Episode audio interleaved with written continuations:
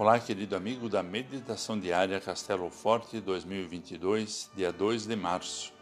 Hoje vou ler o texto de Jéssica Laís Crise do FEC, com o título Você já se sentiu sem rumo? Não é verdade que o dia tem 12 horas? Se alguém andar de dia, não tropeça, porque vê a luz deste mundo. Mas, se andar de noite, tropeça, porque nele não há luz conforme o Evangelho de João 11, versículos 9 e 10. Hoje iniciamos o período da Quaresma. Nesse tempo de introspecção, somos chamados a refletir sobre os momentos em que nos sentimos andando na escuridão, ou seja, não sabendo direito o que fazer, nos sentindo perdidos e sem rumo. Nessas horas, Esperamos ansiosos por uma luz que nos indique o caminho a seguir, não é mesmo? Marta e Maria estavam se sentindo assim, pois seu irmão Lázaro estava doente. Pediram que Jesus fosse avisado.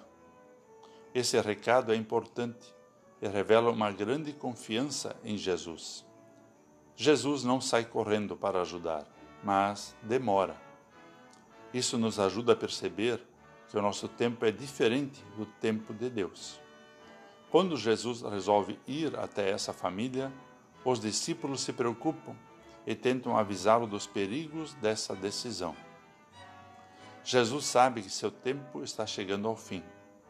Enquanto os discípulos estiverem com ele, andarão na luz. Aprendemos assim que Jesus está entre nós e isso nos dá segurança.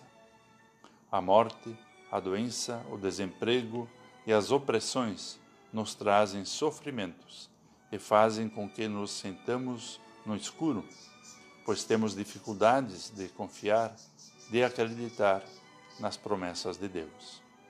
Não aceitamos a demora em Deus nos responder.